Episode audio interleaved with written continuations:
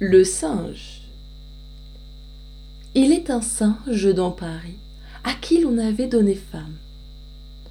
Singe en effet d'aucun mari, il l'abattait. La pauvre dame en a tant soupiré qu'enfin elle n'est plus. Leur fils se plaint d'étranges sortes. Il éclate en cris superflus. Le père en rit. Sa femme est morte.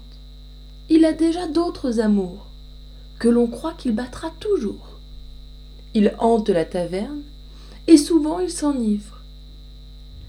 N'attendez rien de bon du peuple imitateur.